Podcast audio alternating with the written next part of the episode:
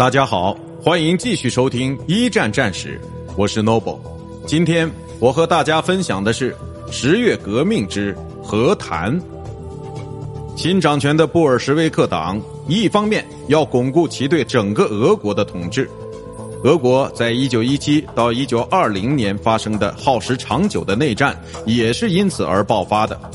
另一方面，则急于兑现其夺权之前对国人做出的停战承诺。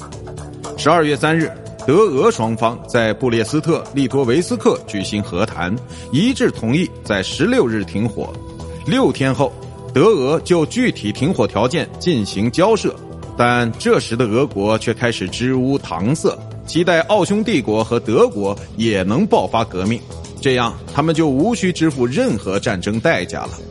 此时的德国急于将兵力在一九一八年春天之前转往西线，而在日复一日的扯皮中，渐渐的耗尽了耐心。